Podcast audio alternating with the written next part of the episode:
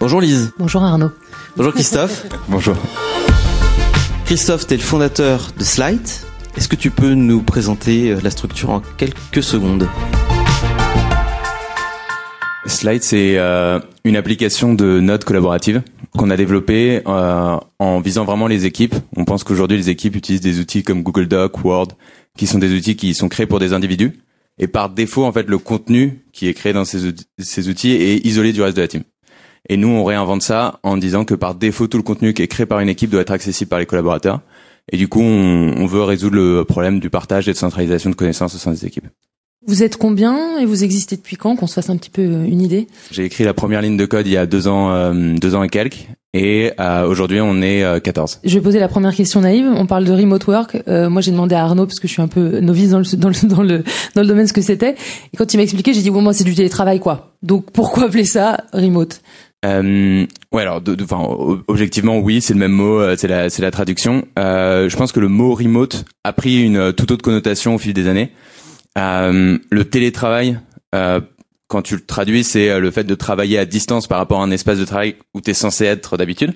Donc c'est pas mal ce qu'on entend dans les entreprises, en tout cas traditionnelles, où la personne va travailler quelques jours par semaine, pas dans son, son bureau habituel. Euh, le remote, c'est un peu différent. C'est vraiment le fait que ton espace de travail principal ne soit pas un bureau partagé avec le reste des personnes. Ou en tout cas, c'est la connotation que ça a pris au fil des années. Et vous aujourd'hui, sur l'ensemble des effectifs, vous êtes quoi? Une, partie en remote partielle, une partie en full remote? Ouais, exactement. Donc aujourd'hui, on est euh, donc 14 et on en a 7 qui sont euh, à plein temps en remote. On a euh, donc 5 personnes qui sont en France euh, dans euh, différentes parties de la France, euh, Tours, Saint-Malo, euh, Lyon, euh, les Alpes, etc. Et on a euh, une personne qui est à Séoul, une personne qui est à Sao Paulo et on continue à grossir comme ça. C'est quoi les, les grosses structures sur lesquelles, si on veut aller plus loin, en fait, sur lesquelles qui, ont qui se sont structurées, qui se sont organisées grâce au remote? Bah, les plus connus, euh, c'est euh, donc le, le plus gros succès de, de- du remote aujourd'hui, c'est une boîte qui s'appelle InVision, euh, qui est une, un outil collaboratif pour designers. C'est une boîte qui aujourd'hui, euh, je crois qu'ils sont 800, et l'ensemble des équipes est en remote. C'est-à-dire que personne ne travaille dans les mêmes euh, dans le même endroit. Euh, de loin, je pense que c'est le plus gros succès en termes de taille, et ils ont réussi à avoir une équipe qui est, euh, tu parlais de, euh, je sais plus que- quel terme tu utilisé, mais de top performer. C'est une équipe qui est incroyable et qui arrive à marcher comme ça. Après, on a des, équipes qui sont plus proches d'une PME traditionnelle. Euh, Enfin, je, bâche un peu, mais t'as Buffer par exemple, qui est une boîte un peu lifestyle qui marche super bien. C'est une centaine de personnes qui sont réparties dans, l'ensemble de la planète. T'as Zapier qui a toujours euh, vendu cet aspect remote. Ils sont 150, je crois, euh, en full remote aussi. Je pense que c'est les, c'est les exemples les plus euh, les plus marquants. Et la principale motivation, c'est quoi? C'est justement de trouver des profils partout, d'avoir euh, quelqu'un qui est compétent. Bah, il est qu'à Séoul, donc euh, du coup, ça permet d'avoir ce profil-là, de quelqu'un qui à Tours. C'est intéressant. Le, le, enfin, je peux te dire ma principale motivation. Euh, c'était, euh, c'était très bête. À ma, mon deuxième recrutement, je suis tombé sur un gars qui était exceptionnel. Il était à Tours. Euh, il avait sa femme là-bas. Il n'était pas prêt à bouger. Et enfin, pour moi, ça me paraissait évident que euh, si le gars voulait travailler de Tours, on avait euh, des euh, Skype, Zoom, etc. On avait Slack. Et évidemment, on avait Slide, notre outil. Euh, ça allait poser aucun problème. Et euh, du coup, en fait, tout simplement, on s'est mis dans ce mode-là euh, au bout de la, euh, enfin, la troisième personne qui a rejoint la boîte. Euh, donc c'était simplement genre la, la- le fait d'avoir les profils dont tu avais besoin euh, euh, qui soient accessibles. D'autant plus que à Paris, on est quand même dans un écosystème qui est relativement restreint. C'est dur de trouver des très bons développeurs ou des très bons euh, n'importe quel titre que tu peux trouver dans une startup. Et du coup, bah juste élargir son champ d'horizon à l'ensemble de la France et l'ensemble de la planète, bah forcément c'est un énorme avantage. Est-ce que tu peux nous donner quelques chiffres sur Slide? Parce que vous êtes 14, vous êtes en hyper croissance, vous avez levé des fonds. Enfin, juste pour qu'on comprenne d'où on parle. Slide aujourd'hui, donc on est 14 collaborateurs, 7 qui sont donc en full remote. On a levé des fonds l'année dernière avec euh, Index qui est euh, bah, le meilleur fonds européen. On est passé par euh, un accélérateur qui s'appelle Y Combinator l'année dernière dans, dans la vallée. Et aujourd'hui, au niveau de l'utilisation de l'outil, donc on a un outil qu'on a lancé en, en, accès public il y a un peu plus d'un an maintenant. On est utilisé quotidiennement par, par des milliers de personnes. On a quelques milliers d'équipes qui l'utilisent toutes les semaines. Euh, et des équipes qui vont de deux personnes à 300 personnes. Donc voilà. Tu parlais de, de cet aspect remote qui s'est fait à partir du troisième recrutement. Est-ce que pour toi c'est quelque chose qu'il faut penser dès le début d'une commande de sa boîte en se disant je vais faire ça comme structure ou est-ce que on peut évoluer être une entreprise euh, avec un on va dire une structure euh, basique qui évolue vers ça? Mais c'est marrant parce que justement bah, forcément moi comme comme je développe toute la boîte et toute la culture d'entreprise autour de ça, je me suis énormément intéressé au sujet. Donc je suis expert simplement sur notre structure et sur la manière dont nous nous on fait. Après les autres c'est c'est toujours une histoire un peu différente quand tu regardes, beaucoup de personnes et beaucoup de gourous du, du, du mouvement remote vont te dire non, c'était forcé de, de commencer dès le démarrage. La réalité, c'est qu'une boîte qui attend 100 personnes et qui commence à ouvrir deux bureaux, elle est en remote. Euh, et du coup, as, en fait, t'as besoin d'avoir les mêmes codes qui se développent, notamment le fait d'avoir une culture de l'écrit très forte où tout est consigné et tout est accessible par les collaborateurs. Euh, c'est quelque chose en fait qui est essentiel pour n'importe quelle boîte qui atteint ce niveau-là. Et du coup, en fait, une boîte de 100 personnes, par définition est remote, c'est simplement dans l'entre-deux, effectivement, quand ton focus de développement de culture est pas autour du remote, c'est dur de l'intégrer, je pense, euh, à, mi-chemin. C'est incroyable ça, parce que dans des podcasts qu'on avait fait sur le optimiser sa relation client avec euh, Jonathan Lefebvre et de Capitaine Train, en fait, ils avaient, il explique qu'ils avaient fait tout leur système de, de service client sur l'écrit.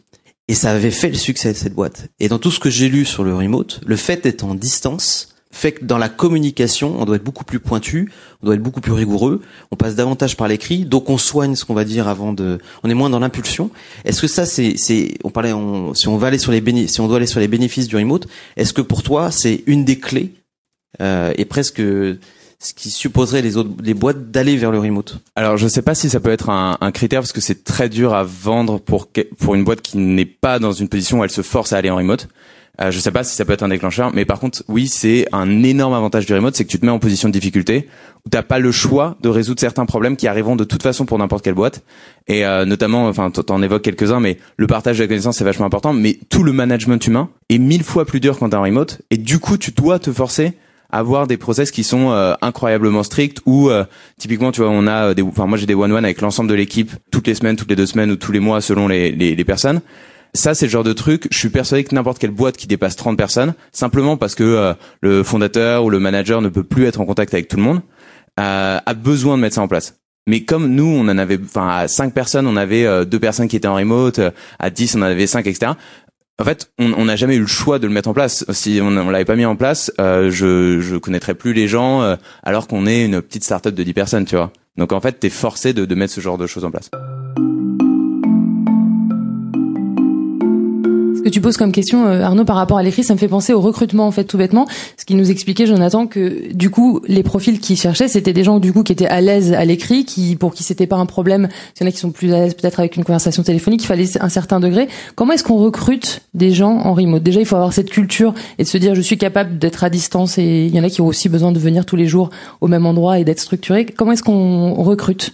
Alors, pour être honnête, on n'est pas très bon là-dessus. C'est-à-dire que, enfin, on n'est pas très bon. On n'a pas en recrutement, tu veux dire ou... on, est, on, est, très bon en recrutement, mais par contre, on n'est pas. Non, mais on n'a pas de critères spécifiques pour le remote euh, pour l'instant. En fait, parce qu'on n'a pas encore eu de gros échecs du remote.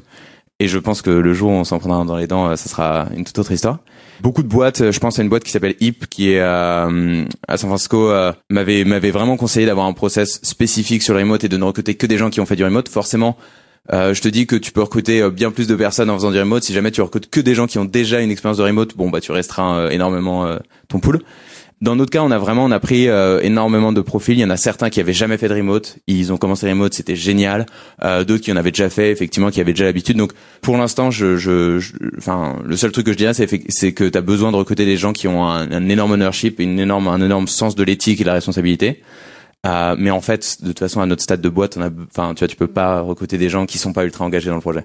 Les, bénéfices pour le, le, salarié ou pour le collaborateur, on les perçoit, donc euh, c'est, ça permet de capter des, des, talents qui n'ont pas forcément, ne seraient pas forcément euh, rentrés dans ta boîte si s'ils avaient dû se déplacer à Paris.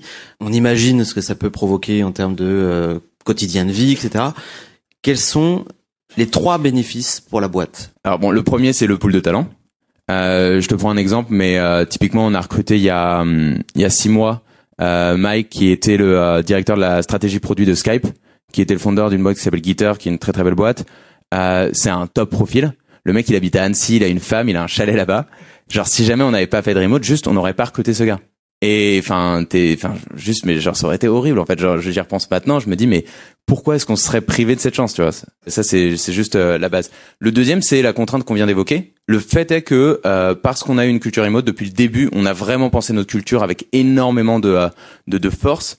Et on, on, a développé tous les process écrits, tout le, le système justement de connaissances écrites, tous les, les one-one, tous les rituels qui entourent les remotes, qui de toute façon auraient dû arriver dans 30 personnes, on les a déjà aujourd'hui, et toutes les contraintes qui de toute façon arrivent quand tu es en, en, très forte croissance, bah ils s'en retrouvent un peu diminués parce qu'au moins on n'a pas on a on n'a pas ça en tête.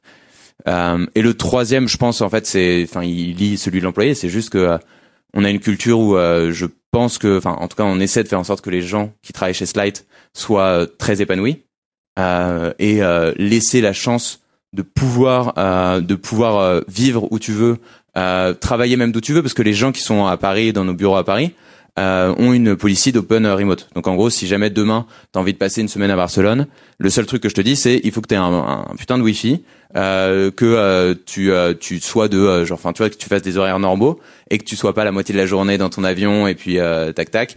C'est évidemment une énorme chance de pouvoir faire ça. Et la condition pour vous, c'est full wifi et accessible tout le temps. Il y a euh, tout, il y a un handbook euh, qui est dédié au remote qu'on partage à, à tout, tout, nouvel arrivant et euh, les conditions c'est effectivement avoir euh, pas, pas seulement full V mais une connexion en vidéo et en audio qui soit nickel, qui est enfin qui est juste la base en fait pour une boîte en remote t'as as besoin de pouvoir jump dans un call à tout instant et juste que que ce soit pas l'espèce de galère pendant cinq minutes à je me mets en hotspot etc.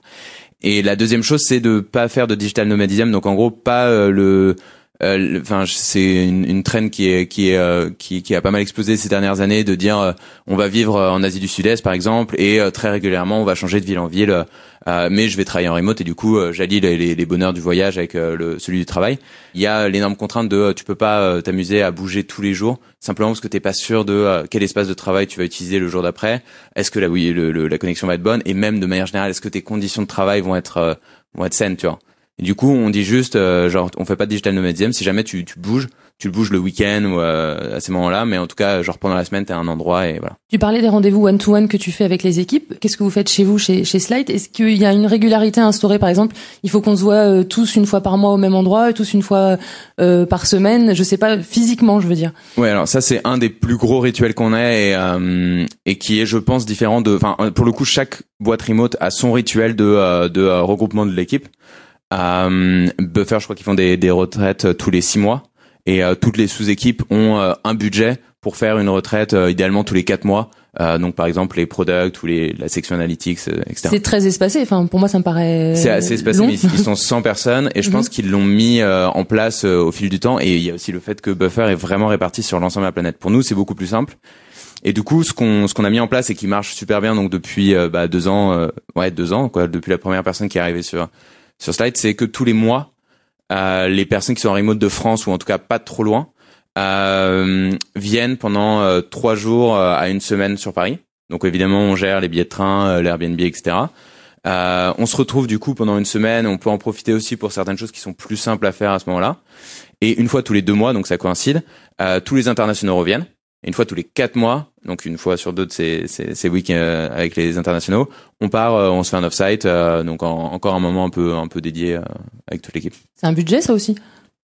Bah en fait c'est intéressant, c'est un budget, mais le contre-coup, alors bon, je te dis ça, genre la contrepartie, ouais, enfin ce que tu gagnes. on a levé avec des investisseurs étrangers, donc en fait on se compare par rapport à des boîtes américaines. le contre-coup est largement compensé, et je pense que si jamais c'était pas le cas, on n'aurait pas recruté des personnes euh, forcément enfin tu vois genre c'est con mais on serait allé probablement trouver des profils en, en Europe de l'Est ou euh, mm. dans, dans, des dans des dans des parties du monde où c'est peut-être un peu moins cher et ça contrebalance euh, très facilement euh, le coût de ces déplacements. Est-ce qu'il y a d'autres moments qui sont des moments sacralisés de réunion euh, Et comment se passe une semaine type avec ton équipe euh, qui est en, remote? Je pense que ça va un peu dans le même mouvement. On a euh, un système où on essaie de, de donner le maximum de, de d'ownership à tout le monde. Et du coup, on, travaille sous forme de squad, c'est-à-dire que la boîte est pas divisée entre les products, les devs, le marketing, le business. Elle est divisée sous forme de, enfin, d'axes de travail. Donc on va avoir une squad qui va travailler sur l'éditeur par exemple, une squad qui va travailler sur tout ce qui est intégration et partenariat avec des avec des, applications tierces. Et du coup, à l'intérieur de ces squads, tu vas pouvoir avoir, enfin typiquement, on a une squad growth où tu vas avoir le marketing qui va être inclus, etc. Et du coup, chaque squad a son rythme et euh, va avoir euh, euh, sa régularité chaque semaine à se faire quelques calls pour garder le, le pouls un peu de la team. Et après, nous, en tant que slide dans son ensemble, on a un rythme qui dure par cycle de cinq semaines, entrecoupé de ce qu'on appelle des cooldown week de une à deux semaines. Euh, et l'idée, c'est que en cinq semaines, en fait, c'est vraiment centré autour du produit. On a, on se donne des objectifs de choses à accomplir pendant les cinq semaines. Et à la fin des cinq semaines, on se fait un moment un peu, un peu important. Où on se retrouve, on se dit voilà, qu'est-ce qui a marché dans les squads, qu'est-ce qui a pas marché, quels sont les squads du prochain cycle, qu'est-ce que euh, on pense qu'on doit accomplir pour le prochain cycle. On a une semaine ou deux de, euh, de cooldown, donc en gros on, on, on, fait plus du tooling en fait, d'outillage, même ça sonne pas très bien. Hein. Mais euh, ouais, on, on, tout ce qui va être méta par rapport, ça, ça va pas être des features, mais par exemple de euh, d'aider, genre de développer des choses pour que les développeurs travaillent mieux. Euh, donc on va on va prendre ça. Donc ça c'est aussi un moment un petit peu clé. Et après on a un kick-off du cycle d'après. Donc ça, c'est aussi un, un, moment euh, assez rituel. Mais tu vois, au niveau de la, la boîte en macro, c'est vraiment les, les semaines dont je parlais qui sont très importantes.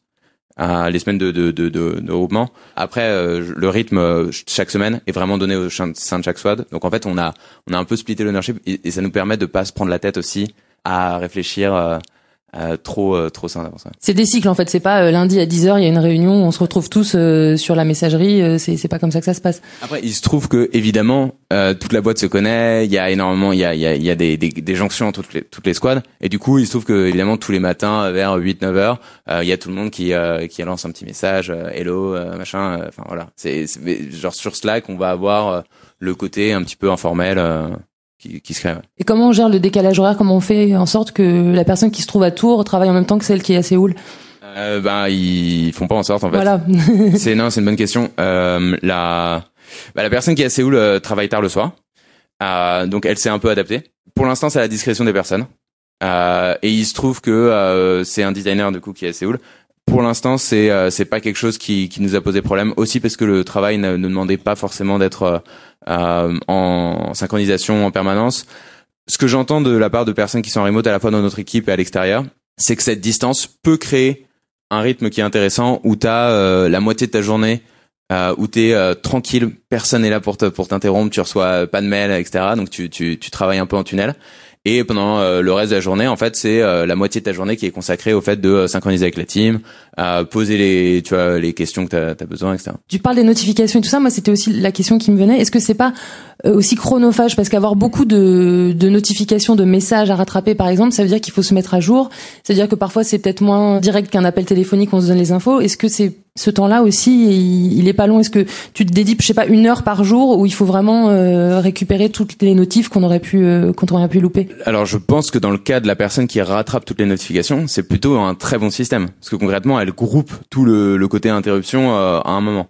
Mais dans la réalité, c'est à la limite, c'est un sujet qui est beaucoup plus vaste, qui est est-ce que des notifications de messagerie, mm. c'est mieux ou moins bien qu'un appel téléphonique? Je pense fondamentalement que l'appel téléphonique est beaucoup plus dérangeant t'as pas le choix, t'es obligé de répondre. Mm. Euh, le, enfin ton Slack, ton, ton messagerie, tu peux attendre un peu, tu vas répondre. Le fait est que Slack ou toutes les applications de messagerie sont designées pour que tu aies envie de répondre relativement rapidement. Et t'as un peu de Slack bashing en ce moment où on parle beaucoup de la fatigue qui est créée par toutes ces applications de messagerie. Et là, pour le coup, en fait, c'est aussi pour ça qu'on développe Slide. C'est un espace de travail asynchrone. Et l'idée, c'est de dire que euh, toute l'information qui doit être un peu structurée, où tu, tu, tu balances pas juste un message en disant que ça va résoudre tous les problèmes, bah en fait euh, genre peut être dans slide c'est-à-dire qu'on va créer vraiment un document on va réfléchir à quelle est la problématique euh, on va prendre le temps de faire les choses et euh, tout le, le, le, système tout le fonctionnement de slide est géré sur la synchrone c'est-à-dire que les notifications sont beaucoup moins euh, intrusives que qu'un Slack et notamment par défaut notre système de notification tu peux le régler en disant genre j'ai pas envie de me faire déranger par une notification par mail euh, une heure, enfin tu vois dans un dans un buffer d'une heure ou d'une journée, voilà. Donc j'ai envie de dire, genre pour moi c'est vraiment call, c'est le pire. Euh, Slack, c'est un peu entre deux et Slide, c'est le top.